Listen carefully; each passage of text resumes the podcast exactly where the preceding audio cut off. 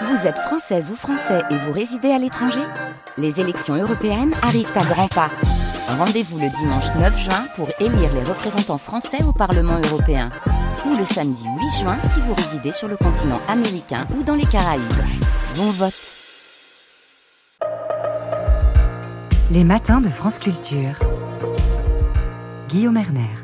Et ce matin, mon invité est Christophe Robert. Bonjour. Bonjour. Christophe Robert, vous êtes directeur général de la Fondation Abbé Pierre. Vous publiez Pour les sans-voix, pauvreté, mal logement, inégalité ne sont pas des fatalités. On va beaucoup parler de logement parce que vous avez rencontré hier le nouveau ministre du logement, Guillaume Casparian et euh, on va évoquer également la pauvreté, la grande pauvreté en France. Peut-être débuter, Christophe Robert, par une sorte de définition. Qui sont en France les pauvres et les très pauvres Alors, euh, la définition, c'est celle de l'INSEE, en tout cas la première qui nous vient à la tête, c'est celle qui situe les personnes en dessous d'un certain seuil dit de pauvreté. Alors, quand on est une personne seule, c'est 1150 euros en 2021, c'est la dernière année de référence. Grosso modo, vous avez euh, allez, 9,1 euh, millions de pauvres. Si on prend ceux qui sortent des radars de la statistique, c'est plutôt 10 millions de pauvres en France avec euh, une stagnation depuis de nombreuses années. Hein. Vous savez, dans les débuts des années 70, parce que le traitement était meilleur des personnes en situation de retraite, on avait vu baisser la pauvreté, puis elle était remontée au milieu des années 80, et depuis, en grosso modo, euh, quinzaine, vingtaine d'années, elle, est assez stable. Mais ça, c'est un indicateur qui dit pas grand-chose, en fait, parce que ça dit combien de personnes qui ont des ressources en dessous de ce seuil, et combien il y en a qui sont au-dessus. Et c'est là où il y a quelque chose d'intéressant à regarder du côté de l'INSEE, c'est qu'il y a un autre indicateur qui, lui, nous dit, bon, au-delà des ressources en tant que telles, en, fonction des dépenses des ménages, compte tenu des dépenses des ménages sur les besoins essentiels, ils, ils ont un indicateur de privation matérielle et sociale. Et là, ce qui est tout à fait intéressant, c'est qu'on n'est plus à 14% de la population qui serait pauvre, mais plutôt, si on combine les deux indicateurs, plutôt à 20% de la population qui est soit pauvre, soit en privation matérielle social. vous évoquez dans votre livre pour les sans-voix aux éditions Artaud, Christophe Robert, le fait par exemple de se priver ou d'avoir un budget contraint dans cinq domaines qui sont les cinq euh, domaines essentiels, le logement, la nourriture, le chauffage. Est-ce que ça par exemple c'est euh, un indicateur qui vous paraît fiable? C'est exactement ça qu'il faut regarder. C'est-à-dire que regardez, quelqu'un qui a peu de ressources, on va dire allez, 1100 euros, donc il serait pauvre s'il est seul. C'est pas la même chose s'il paye 600 euros de logement et euh, des charges, c'est-à-dire les dépenses contraintes qui, partent en fumée dès le début du mois en quelque sorte, et quelqu'un qui a euh, un logement euh, gratuit parce que quelqu'un lui met à disposition ou autre. Donc il faut regarder plus précisément. Et c'est pour ça que souvent il y a un hiatus, si vous voulez, entre les chiffres, la vision macroéconomique et ce que vivent les gens, ce que disent les gens. Et vous avez raison. Un des indicateurs qui nous inquiète beaucoup, c'est celui de la privation. Privation sur les soins, privation sur l'alimentation saine et de qualité, privation sur évidemment les loisirs, euh, euh, les vacances euh, globalement. Et du coup, on voit qu'au-delà de la pauvreté ou de la grande pauvreté en tant que telle, il y a tout un pan de la population qui se sent en situation de fragilité, qui a peur de basculer dans la pauvreté et qui sait que par exemple s'il faut réparer sa voiture et que ça coûte 1000 euros, 800 euros, ça va faire basculer le budget du mois venu. Alors, donc là, effectivement, vous donnez par exemple l'exemple d'une femme qui est euh, assistante, euh, assistante ménagère, je crois, qui gagne 1200 euros par mois, qui a 55 ans, qui utilise sa voiture euh, pour travailler et qui est dans un budget extrêmement contraint. On voit bien que si elle a des difficultés pour, par exemple, se véhiculer avec sa voiture, eh bien, elle va être dans une situation budgétaire extrêmement difficile. Exactement. On, a là une personne qui euh, doit se débrouiller seule, une femme seule avec enfant. Elle a six employeurs parce qu'elle fait des ménages à domicile, du repassage. Ça veut dire en milieu rural en plus, donc ça veut dire prendre sa voiture pour aller un peu loin. Quand on a vu euh, le prix du carburant, le litre, à près de 2 euros, cette femme, ça devenait presque moins intéressant de travailler. Et vous voyez le débat qu'il peut y avoir c'est-à-dire d'entendre des discours qui stigmatisent les personnes en situation de fragilité, qui les montrent du doigt alors qu'on devrait leur tendre la main, et qui se débrouillent tous les jours, cherchent des solutions tous les jours pour garder la tête hors de l'eau, pour offrir des conditions de vie dignes à leurs enfants. Moi, c'est toutes ces souffrances dont j'ai voulu parler pendant, que j'ai vues pendant 20 ans, dont j'ai voulu parler dans ce livre. De dire, je suis en, je suis d'une tristesse. Je suis triste de voir le décalage qui entre la réalité vécue de tous ceux qui sont en situation de fragilité ou de pauvreté ou qui ont peur de basculer et le débat public qu'il peut y avoir sur le sujet ou la protection sociale que nous avons aujourd'hui dans le pays. On sait qu'en France, elle est plutôt globalement bonne, mais attention, attention, elle est en train de se réduire, elle est en train de se restreindre pour un certain nombre d'aides et il y a un risque majeur de la remettre en cause significativement dans notre pays. C'est ça qui m'inquiète beaucoup. Mais l'idée, euh, justement, de, de, protéger les pauvres est une idée qui est malgré tout plutôt présente en France, plus présente en France qu'ailleurs, avec des résultats. Alors là aussi, on peut discuter des chiffres, Christophe Robert, mais euh, si euh, on voit les choses sur la longue durée, c'est-à-dire 50 euh, ans, disons qu'on est passé en termes donc de pauvreté, je ne parle pas de grande pauvreté, de l'ordre de 18% des Français à 14%. Est-ce que vous êtes d'accord avec ce chiffre? C'est ça, avec une amélioration qui, qui, tient essentiellement aux personnes à la retraite. C'est-à-dire que euh, il y avait une dominante de personnes pauvres parmi les retraités. On a amélioré le sort des retraités pour le mettre à peu près au niveau des actifs. Et donc ça a conduit à une réduction euh, de la pauvreté. Mais encore une fois, ce qu'il faut regarder, c'est aussi les dépenses. Je prends juste les exemples, deux exemples de ces deux dernières années. Les prix alimentaires ont augmenté de 20% en deux ans. Le prix de l'électricité a augmenté de 40% en deux ans. Là, on parle de besoins essentiels. On ne parle pas de dépenses de confort.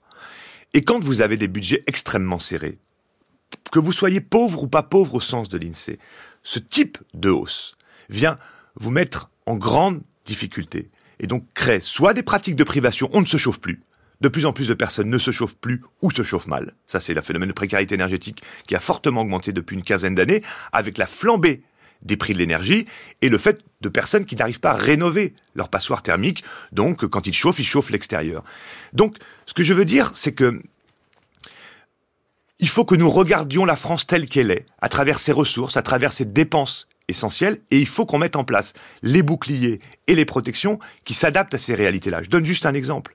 Quand on parle de tarifs euh, minimum ou de faire, par exemple, les premiers mètres cubes d'eau gratuits, ceux qui sont essentiels. Et plus on va consommer, par exemple pour une piscine, plus ça va coûter cher. Voilà un bon exemple qui tient compte des besoins essentiels, qui tient compte aussi de nos besoins de restriction par rapport aux enjeux écologiques, mais qui va protéger les plus fragiles. Et ça, il y a des initiatives qui sont prises dans des collectivités, il y a des idées à l'étranger que l'on peut prendre pour s'adapter à ces nouvelles réalités du monde d'aujourd'hui. Mais alors, là aussi, il y a une sorte de mouvement dialectique puisque vous, vous dirigez euh, la Fondation Abbé Pierre, donc vous êtes là pour tirer un signal d'alarme, mais d'un autre côté, il faut aussi se, se réjouir des progrès enregistrés. Je lis dans euh, votre livre pour les sans-voix aux éditions Artaud, Christophe Robert, euh, qu'il y a en l'espace donc de 50 ans, donc de 1973 à 2020, on est passé de 52% des Français satisfaits de leur logement à 79%, ce qui veut dire que la situation là aussi s'est améliorée. Tout à fait. Mais les, les choses ne sont pas incompatibles. C'est-à-dire que si effectivement, on va prendre depuis euh, l'hiver 54, on fait le 70e anniversaire de l'appel de l'abbé Pierre, la taille des logements, c'est-à-dire le nombre de mètres carrés par personne a considérablement augmenté.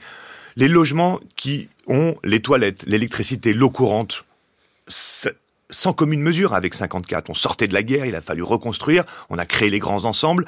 On est aujourd'hui dans une situation où la satisfaction globale euh, est en évolution très positive. Donc il faut le dire, il faut le dire. En revanche, vous avez des personnes qui vivent aujourd'hui comme en 1954. Je vais prendre un exemple. Les bidonvilles. Environ 20 000 personnes en France qui vivent dans des bidonvilles. On avait pensé éradiquer les, les bidonvilles dans les années 60-70, justement, avec les grands programmes de construction. On avait permis aux personnes de sortir de ces bidonvilles pour aller vers des logements de qualité. La privation, les privations qu'on indiquait tout à l'heure en termes de chauffage. C'est un phénomène qui est en train de se développer. Donc, rien n'est jamais acquis. Et c'est ça, à mon sens, qu'il faut intégrer.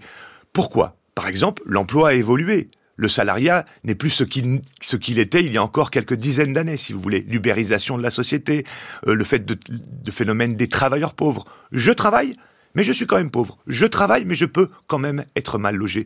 Donc, tout n'est pas égal par ailleurs. Les évolutions font que nous devons adapter nos protections aux nouvelles réalités du monde d'aujourd'hui. Alors on a parlé des pauvres, parlons maintenant des très pauvres, c'est-à-dire non pas donc euh, de ces personnes qui sont insatisfaites de leur logement, mais de ces personnes qui n'ont pas de logement. Est-ce que l'on est capable aujourd'hui, Christophe Robert, de savoir combien il y a de personnes privées de logement en France?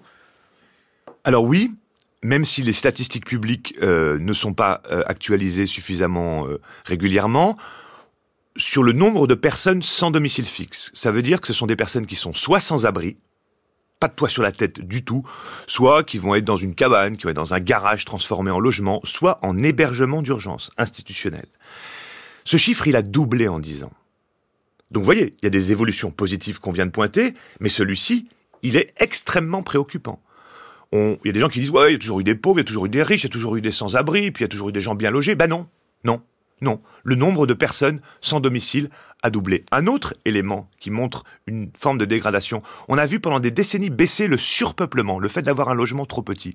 Mais on voit revenir ce taux à la hausse dans les grandes villes parce que c'est devenu tellement cher le logement que les personnes se serrent pour pouvoir rester dans la ville où ils travaillent, par exemple. Qui sont les sans domicile fixe euh, aujourd'hui, Christophe Robert?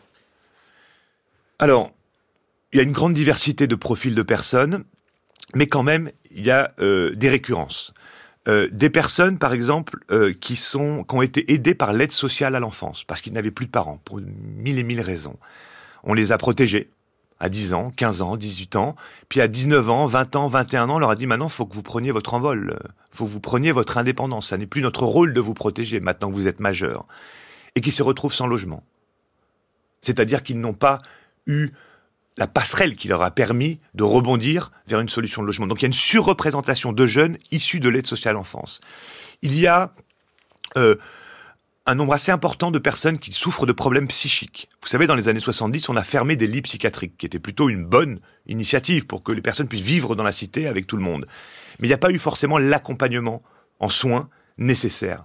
Donc on retrouve beaucoup de personnes ou dans les lieux d'accueil de la Fondation Abbé Pierre ou des, associations que l'on soutient qui souffrent de problèmes psychiques et qui ne sont pas aidées, qui ne sont pas convenablement soignées. Des personnes en situation d'exil, des personnes en situation de migration, vous savez, ou de demandeurs d'asile. Par exemple, les demandeurs d'asile, normalement, la France, comme d'autres pays, doivent apporter une chambre dans un centre d'accueil de demandeurs d'asile. Et il en manque. Alors, est-ce que ça n'est justement pas ça qui explique l'augmentation, une augmentation perceptible? À Paris, par exemple, on, le voit de manière euh, claire, euh, sous les ponts, euh, ce n'est pas une figure de style, c'est aujourd'hui une réalité. Il y a énormément de, de personnes qui dorment sous les ponts. Oui, bah écoutez, moi quand je suis arrivé à la Fondation il y a 19 ans, c'était inconcevable de voir une femme à la rue, ou une femme avec un enfant à la rue, ou un enfant à la rue. Quand ça arrivait, on disait, bah, tout le monde s'organisait pour apporter une solution d'hébergement d'urgence, un hôtel social. Aujourd'hui, c'est quelque chose d'extrêmement préoccupant. On voit beaucoup de femmes, beaucoup euh, d'enfants.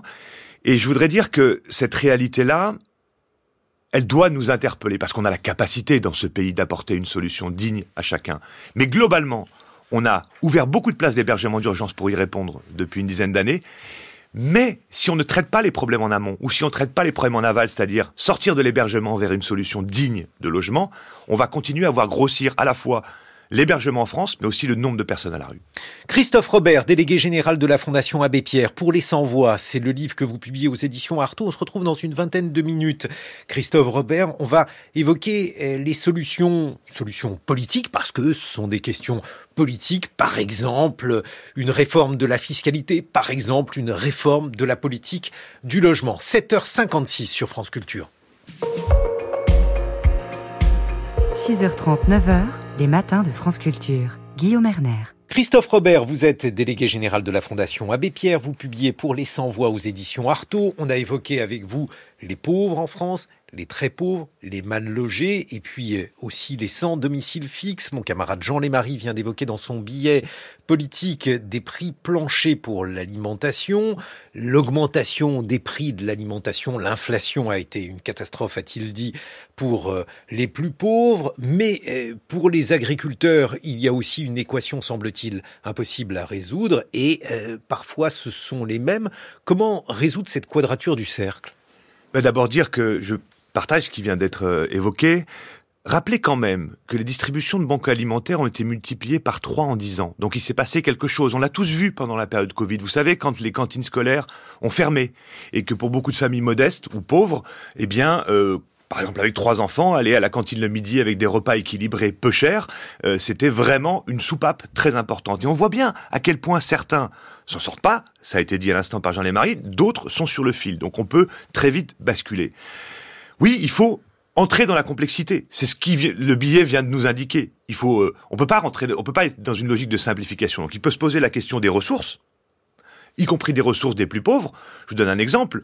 Le RSA euh, a perdu par rapport au SMIC euh, depuis la création du RMI qui est devenu le RSA mais qui a été créé en 88.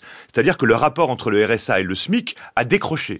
Donc les, bénéficiaires du RSA se trouvent en difficulté pour pouvoir subvenir à un certain nombre de besoins. Mais plus globalement, c'est la question des conditions minimales d'existence dont on est en train de parler. Si on prend la question euh, alimentaire, par exemple, il faudrait généraliser les tarifs sociaux dans les cantines scolaires. Ça, je pense que ce serait une nécessité. On a ajouté en dimension circuit court, négociation avec les agriculteurs locaux, les producteurs locaux. Là, on aurait déjà une soupape très importante. On sait qu'on peut jouer aussi sur la restauration collective, plus globalement, au-delà même des cantines et des tarifs sociaux dans les cantines scolaires. On a là des leviers où on peut agir assez fortement, parce que c'est pas juste l'assiette de chaque ménage. Mais plus fondamentalement, qu'est-ce qui se passe quand on dit interdiction des véhicules thermiques en 2035 pour des raisons écologique. Ben, le gouvernement dit on va mettre en place le leasing pour aider les ménages à acheter des voitures. Et on ne parle pas des plus pauvres là, hein, parce qu'ils ne pourront pas se les payer. Hein. Euh, mais ça veut dire quoi? Ça veut dire que pour l'accès à l'électricité, pour l'accès à l'eau, il faut vraiment entrer dans cette logique de tarification sociale. Euh, qu'est-ce que fait Montpellier, par exemple? Montpellier a décidé de faire les premiers mètres cubes d'eau gratuits. Et plus on consomme, plus c'est cher. La gratuité du transport, pour une partie de la population ou toute la population. Aujourd'hui, c'est une quarantaine de collectivités. Ce que je veux dire par là, c'est que les éléments fondamentaux, alimentaires, se chauffer, se soigner, se loger euh, et euh, se déplacer, on peut mettre en place un bouclier qui s'adresse aux ménages les plus fragiles d'abord pour leur permettre de vivre dans de bonnes conditions. Et en fonction des ressources, hein, avec une logique aussi écologique, plus on dépense, plus ça coûte cher, ce qui permet de restreindre nos consommations globales dans le pays. Mais la question du bouclier, elle se pose, Christophe Robert. Mais si, on reprend le, problème de l'alimentation, finalement, on se rend compte, avec la crise agricole par exemple, qu'à chaque fois qu'il y a des prix bas de l'alimentation, il y a quelqu'un qui paye. Parfois, c'est le producteur. Tout à l'heure, j'évoquais euh, cette enquête dans le monde sur le fait que si euh, les poissons surgelés sont si peu chers en France, c'est peut-être aussi parce qu'ils sont fabriqués par euh, des esclaves nord-coréens dans des usines chinoises. Comment là aussi résoudre cette équation? C'est une catastrophe, ce que vous décrivez, ce que vous avez décrit ces jours-ci. La question, c'est quoi? C'est de dire, comme l'indiquait le billet tout à l'heure, c'est de dire on paye pas assez cher pour une partie des productions agricoles en France. Donc il va falloir payer le juste prix, autrement on ne va pas s'en sortir. Surtout parce qu'un certain nombre de contraintes s'imposent à nous. Les premières victimes euh, des difficultés, euh, euh, par exemple phytosanitaires, ce sont les agriculteurs. On le sait très bien, c'est eux qui subissent sur leur santé au quotidien, et ils le savent d'ailleurs. Ils le savent très bien, ils le vivent au quotidien. Donc il faut payer le juste prix. Alors tous les produits ne sont pas de même nature. Il faut payer le juste prix, mais il ne faut pas que ça écarte tout un pan de la population qui ne pourrait pas se permettre du bon et du sain. C'est la logique qui était évoquée tout à l'heure dans, votre journal. Prévenir, euh, prévenir, prévenir par exemple les problèmes de santé. Une alimentation saine, c'est essentiel pour la santé de nos concitoyens. Donc si on doit payer le juste prix, il va falloir aider les agriculteurs à faire leur transition écologique, les accompagner, mais aussi aider les personnes qui pourront pas payer ce prix-là à s'alimenter de manière plus saine. Jean Lébarry. Il y a aussi l'équation euh, budgétaire, les économies euh, annoncées, présentées comme indispensables. Je prends un exemple, un seul exemple, le chèque alimentaire promis à plusieurs reprises par le président de la République, promesse euh, réitérée en 2022. Promesse enterrée officiellement il y a quelques semaines, il n'y aura pas de chèque alimentaire pour aider les plus pauvres à se nourrir et à se nourrir correctement de manière saine. Est-ce que vous comprenez cet arbitrage? Est-ce que l'État a réellement le choix lorsqu'on a 3 000 milliards d'euros de dette publique Oui, oui, bien sûr qu'on a le choix. Donc je ne comprends pas cet arbitrage et oui, nous avons le choix. Quand on décide de supprimer l'ISF pour le transformer en impôt sur la fortune immobilière, eh bien, on perd 3 milliards d'euros. Quand on décide de supprimer la taxe d'habitation, alors pourquoi pas pour les classes moyennes, mais même les classes supérieures, c'est 18 milliards d'euros en moins qui rentrent dans les caisses de l'État. Quand on supprime la taxe sur l'audiovisuel, quand on met en place le prélèvement forfaitaire unique qui considère que les très très riches ne devraient pas payer euh, un maximum d'impôts avec un bouclier, eh ben c'est un choix économique. Mais comment on va faire la transition écologique dont on est en train de parler sur le volet alimentaire, agricole, sur le volet des transports, sur le volet de la rénovation thermique des logements, tout en protégeant les plus fragiles? On ne peut pas le faire avec moins de ressources. Il y a un désaccord profond, il y a une vision extrêmement inquiétante, vous l'avez vu à la dernière élection présidentielle, sur la course à la baisse d'impôts. Et je veux qu'on soit précis dans ce que je viens, je voudrais être précis dans ce que je viens de dire, pardon. Je ne parle pas des classes moyennes. Attention, de quoi, de quoi parlons-nous?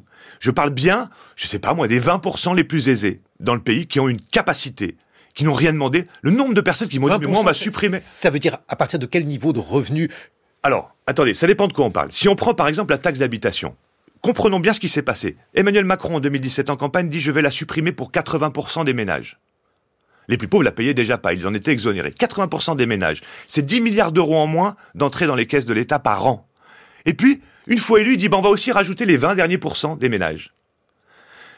Mais personne n'avait demandé à pas payer sa taxe d'habitation parmi ces 20% des ménages les plus aisés. Vous voyez ce que je veux dire?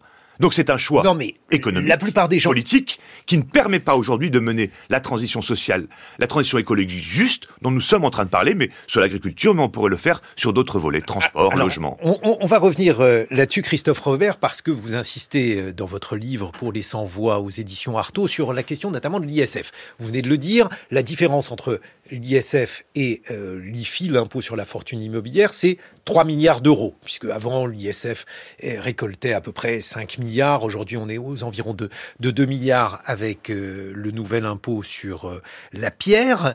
Ces 3 milliards, ils représentent une somme, certes, mais par rapport aux 10 milliards d'économies dont vient de parler Jean Lémarie, on est plutôt dans l'ordre du symbole. Alors peut-être qu'il faut des symboles. Marine Le Pen, par exemple, nous dit Libération, veut rétablir euh, l'ISF. Certains experts au Rassemblement national y sont hostiles. Euh, est-ce que ça veut dire, par exemple, que c'est la solution? Alors, Guillaume Erner, le symbole euh, à 3 milliards, c'est quand même 3 milliards. Le symbole à 18 milliards de la taxe d'habitation, c'est quand même 18 milliards, même si on aurait pu considérer que la moitié des ménages ne devraient pas la payer parce que c'est les classes moyennes qui sont en situation de fragilité.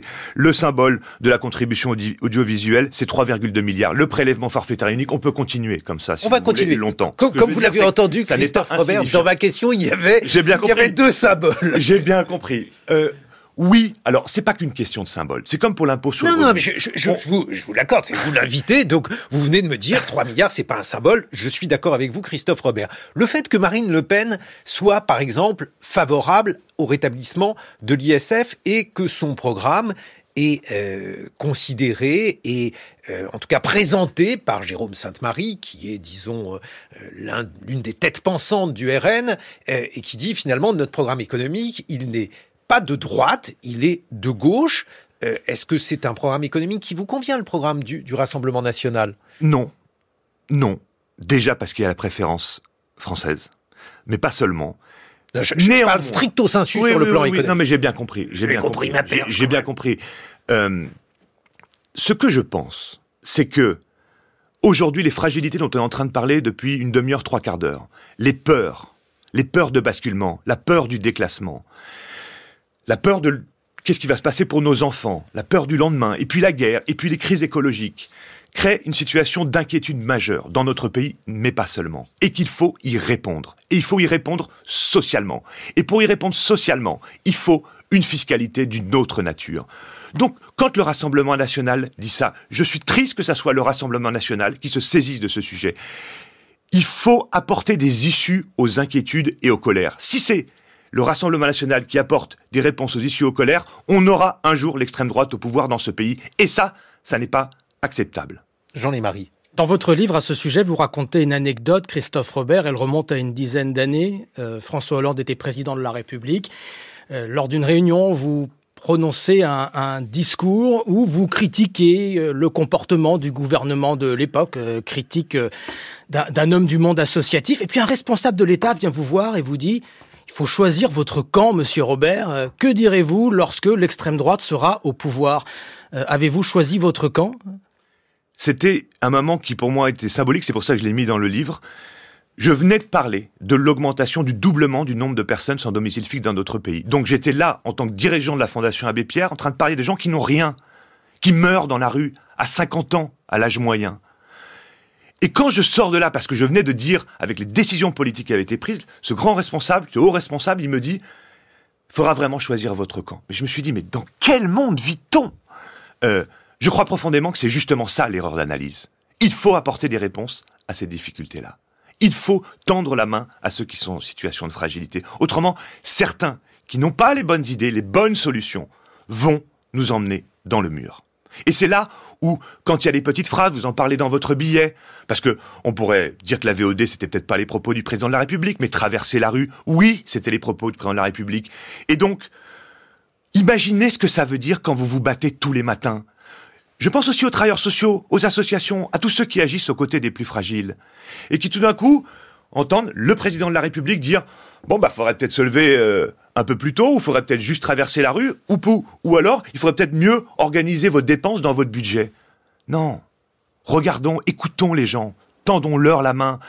Et je crois que là, on pourra reconstruire ensemble quelque chose de beaucoup plus ambitieux, à l'image d'ailleurs. Et je voudrais juste dire un mot de ce que la protection sociale a toujours été en France depuis la Deuxième Guerre mondiale. On a toujours dit que c'était le meilleur système. Attention à l'effritement. Regardez ce qui s'est passé à l'école. Regardez ce qui s'est passé dans la santé. Et aujourd'hui, sur le volet social, des aides sociales, je crains qu'on en soit là parce que certains de nos dirigeants disent on va ramener cette protection sociale au niveau moyen européen. Eh ben non. Moi, je dis, restons les numéros 1, les numéros 2 ou les numéros 3 pour embarquer la société vers une société plus solidaire, de partage. On a la capacité de le faire et beaucoup de monde a envie de faire ça aujourd'hui dans le pays. Bon, alors je vais me dévouer, Christophe Robert, je vais défendre la cruauté, l'égoïsme budgétaire. Il y a d'ailleurs une interview euh, aujourd'hui dans l'opinion d'Édouard Philippe qui explique que l'austérité budgétaire est aujourd'hui une nécessité. En fait, il y a une alternative par rapport à ce que le responsable politique euh, euh, que vous évoquez sans le citer vous a dit. Ou bien on fait assaut de démagogie on dit voilà, nous allons éradiquer euh, la pauvreté, les sans domicile fixe, etc., comme cela a été dit, promis par de nombreux responsables politiques, et comme cela euh, pourrait l'être, par exemple, par le Rassemblement national. Ou bien eh, on a une politique responsable budgétairement, et vous en parlez d'ailleurs dans Pour les sans-voix, qui consiste à dire qu'aujourd'hui le niveau des prélèvements en France est tel qu'on ne peut pas l'augmenter. Dans quel terme de l'alternative vous situez-vous? Est-ce que euh, aujourd'hui on est vraiment capable de dépenser plus alors que ça nous coûte, je sais plus qui a dit ça, un pognon de dingue? Écoutez, on a bien conscience des 3 000 milliards de dettes je dis on, la Fondation Abbé Pierre, les acteurs sociaux, euh, euh, le pacte du pouvoir de vivre qui rassemble les organisations écologistes, sociales, syndicales, qui œuvrent dans un esprit d'une transition juste, une vision de la démocratie, du partage. Euh, moi, ce que je dis dans le livre, faisons déjà mieux avec ce que nous avons. Je vais vous juste vous prendre un exemple parce qu'il faudrait des heures pour parler de cela. Quand on met en place le bouclier énergétique dans le pays, ça coûte 50 milliards d'euros sur deux ans. Alors c'est chouette, on va se dire, le pays a aidé les Français, ce qui est tout à fait vrai. 50 milliards d'euros en deux ans. Et puis qu'est-ce qui se passe? Le ministre de l'économie dit, bah maintenant on va en sortir. Normal, on peut pas tenir avec un bouclier thermique et énergétique de, de cet ordre-là. Mais elle est là la question. C'est le ciblage. On met 50 milliards pour tout le monde. Les très très très très très riches, comme les très très très très pauvres. De la même manière, d'une manière homogène, uniforme, et puis après on descend et on le supprime. Ben non, il faut cibler, par exemple, vous augmentez, vous triplez le chèque énergie qui s'adresse aux 5 millions de ménages, pas seulement les plus pauvres, les catégories modestes, les classes moyennes inférieures qui sont en situation de fragilité. On sait faire, on a les outils. Christophe, avec les ressources d'aujourd'hui, on peut déjà faire mieux. J'ai une question personnelle à vous poser. Est-ce que vous voulez faire de la politique? Non. Eh bien, c'est peut-être ça la différence, parce que les hommes politiques, eux, veulent en faire, et donc ils veulent être élus. Alors, par exemple, vous dites, bah, en fait, pour euh, trouver de l'argent, il y a une solution simple, taxons les morts, page 155. Taxons les morts, c'est une excellente solution, sauf que euh, les personnes qui vont mourir, euh, c'est-à-dire nous tous finalement, ne veulent pas du tout que les morts soient taxés, et donc ces réformes de l'héritage, alors pour le coup, elles sont quasiment à l'unanimité rejetées du Rassemblement national, nous dit Libération ce matin, jusqu'à la majorité présidentielle. Quelques partis de gauche les ont proposées, mais elles n'ont pas été retenues. Est-ce que ça, c'est pas le bon exemple entre eh, un responsable associatif, vous, et un homme politique Non. D'abord, pour la formule, c'est de mon collègue Emmanuel Domer, directeur d'études, taxons les morts pour aider les vivants. En fait, je crois qu'il y a une méconnaissance du sujet. En réalité, la grande partie, la grande majorité euh, des transmissions patrimoniales ne sont pas fiscalisées. D'accord? Parce que elles sont en dessous de 100 000 euros. Et donc, la grande majorité des gens, ils vont transmettre moins de 100 000 euros et donc ils vont pas être fiscalisés. Ce que je propose, ce que nous proposons, notamment avec le pacte du pouvoir de vivre, c'est une fiscalité globale sur l'impôt sur le revenu ou sur la transmission du patrimoine qui soit un peu plus évolutive en fonction des capacités de chacun. C'est pas l'idée de dire on va piquer l'argent ici pour la donner là, on va empêcher toute la dynamique économique du pays. Nous sommes responsables, nous sommes conscients, nous connaissons la fiscalité, nous connaissons les aides sociales. On parle dans, je parle dans le bouquin d'une augmentation de 1% qui dégagerait un certain nombre de milliards, mais qui ne viendrait pas fragiliser les personnes qui ont des ressources. Et pourquoi on propose ça? Parce que vous savez que la transmission de l'héritage, de plus en plus, c'est un héritage qui est déjà hérité soi-même, plus que mérité. On est entré, comme le dit Thomas Piketty, à nouveau dans une société de rentiers. Donc ne nous trompons pas. Quand vous dites la majorité de la population ne veut pas de ça, mais nous non plus, nous ne voulons pas de ça. Nous ne voulons pas taxer des personnes qui ne sont pas aujourd'hui fiscalisées. Moi, je ne veux pas faire ça. Ce que je veux, c'est aller prendre un peu là où il y a un peu plus. Quand je vous disais que les plus riches maintenant payaient plus leurs taxes d'habitation, mais pourquoi? Personne ne l'a demandé. Et en ajoutant les 20% des plus riches, Emmanuel Macron a enlevé encore 8 milliards d'euros. Donc, faisons déjà mieux avec ce que nous avons. Arrêtons cette course à la baisse d'impôts qui touche quand même les catégories les plus hautes, hein, qui bénéficie aux catégories les plus hautes. Et on peut même discuter sur un partage des richesses un peu plus grand, de façon évolutive, non confiscatoire, pour pouvoir financer la transition écologique juste, c'est-à-dire qui aide aussi les ménages les plus pauvres à se loger, à se déplacer, à se soigner et à s'alimenter. Je crois que c'est un dessin que nos concitoyens peuvent comprendre. Christophe Robert, hier vous avez rencontré le nouveau ministre du Logement, Guillaume Casparian, un ministre qui a, disons, mauvaise presse euh, pour euh, les associations qui aident euh, et qui lutte contre la pauvreté parce qu'il a notamment fait une proposition de loi anti-squatter qui a été jugée comme étant extrêmement dure sur le plan social. Qu'est-ce qu'il vous a dit, ce nouveau ministre Christophe Robert? D'abord, je voudrais dire, je suis au 14e ministre en 19 ans à la Fondation Abbé Pierre, 14e ministre du Logement. Donc, euh, on voit effectivement des différences. Alors vous pouvez les classer Non, je ne ferai pas ça. Parce que ça n'est pas qu'une question d'homme, ou ça n'est pas une question d'homme. C'est une question de choix politique, de choix de société. Qu'est-ce qu'on veut faire? C'est quoi qu'on veut faire dans ce pays maintenant? Après la Deuxième Guerre mondiale, on a développé la protection. Qu'est-ce qu'on veut faire aujourd'hui? C'est la question que je posais au ministre hier. Qu'est-ce que vous voulez faire? Comment vous vous situez par rapport à la protection des plus fragiles, par rapport au partage, par rapport à la question écologique? Dans le rapport qu'on a publié le 1er février dernier, on, pointait par exemple un aspect positif. J'en ai parlé au ministre hier. On disait, le gouvernement met en place la planification écologique. Enfin, on a un cadre structurel qui permet de penser la transition écologique dans la durée, secteur par secteur, territoire par territoire. C'est ça dont nous avons besoin en engageant toutes les forces vives de la nation. D'accord? Et il y avait une augmentation qu'on saluait positivement dans le rapport, du budget dédié à la rénovation thermique. Qu'est-ce que nous annonce Bruno Le Maire à trois jours? En fait, non, on va pas le faire, on enlève un milliard. C'est quoi? C'est du stop and go, c'est, pas comme ça qu'on peut mener des politiques dignes. Je prends un autre exemple. Le plan de cohésion sociale de Jean-Louis Borloo. On savait où on allait pendant cinq ans. Des objectifs, des moyens. Une loi pluriannuelle budgétaire pour ne pas être soumis aux aléas annuels du débat au Parlement sur le budget. Quant au ministre, c'est pas une question de personne. Le ministre m'a dit vouloir bien faire. Moi, je le crois. Voilà. Et je crois ce que je vois. Et je l'ai vu par contre proposer une loi qui s'attaque aux plus fragiles. Plutôt que de régler les problèmes des sans-domicile ou des mal logés, on les criminalise en leur menant des peines de prison et des amendes.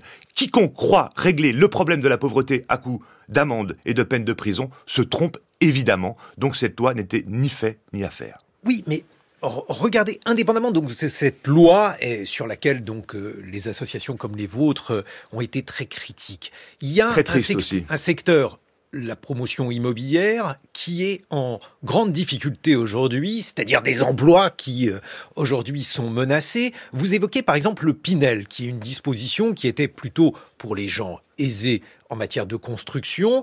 Vous évoquez son coût qui était trop important. Le Pinel a été supprimé et aujourd'hui, la promotion immobilière dit on va être obligé de licencier parce qu'il n'y a plus de Pinel, parce que ce fonctionnement-là est euh, révolu. Eh bien, je vais vous surprendre parce que je ne demande pas la suppression. Ce que je disais, c'est que ces dispositifs que vous venez d'écrire, dont le Pinel, mais il y en a une quinzaine, hein, le ah, autant que Borloo, autant que de ministres, on va dire comme ça. La question, c'est le bon équilibre le bon usage des deniers publics. A-t-on besoin d'inciter des investisseurs à mettre leur argent dans la pierre? Oui, oui, plutôt que dans la bourse.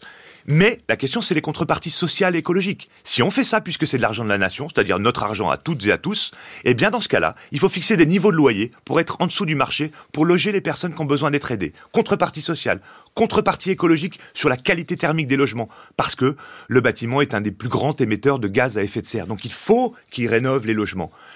C'est là où on a besoin du soutien de la puissance publique dans tous les domaines agriculture, logement, transport. Logement, maison individuelle. Christophe Robert, parce que là aussi, c'est euh, un débat qui s'ouvre en France. Qu'en pensez-vous si on favorise la maison individuelle, qui est le souhait d'une majorité de Français? On, peut ces sujets sont compliqués. La transition écologique, c'est quelque chose de compliqué. C'est pour ça qu'on a créé le pacte du pouvoir de vie. C'est pour sortir nous-mêmes de nos tuyaux d'orgue, de pensée sociale, écologie, de pensée démocratie, territorialisation de ces politiques. C'est comme ça qu'on va s'en sortir. Si c'est avec des petites phrases ou des slogans ou des stop and go en permanence, on ne va pas s'en sortir. La question de la maison individuelle soulève la question de la densification de la ville, mais aussi de la végétalisation de la ville. On risque d'avoir le même problème qu'on a eu avec l'agriculture par rapport au zéro artificialisation nette si on n'accompagne pas les collectivités, les maires, euh, les métropoles pour densifier leur ville, ce qui n'empêche pas la maison individuelle sans grignoter nos espaces naturels. C'est des choses qu'on peut faire, mais ça se fait pas en deux secondes. Ça se travaille, ça se pense, ça se fait en débat démocratique aussi dans les territoires. Et c'est là où il faut pas renoncer à la complexité. Autrement, on s'en sortira pas. Les défis, ils se superposent, ils sont trop importants pour qu'on laisse ça euh, quelques slogans ou des débats trop vite faits, je pense. Christophe Robert, délégué général de la Fondation Abbé Pierre, votre livre Pour les sans-voix, pauvreté, mal logement, inégalité ne sont pas des fatalités est publié aux éditions Artaud. Merci de nous avoir accompagnés ce matin.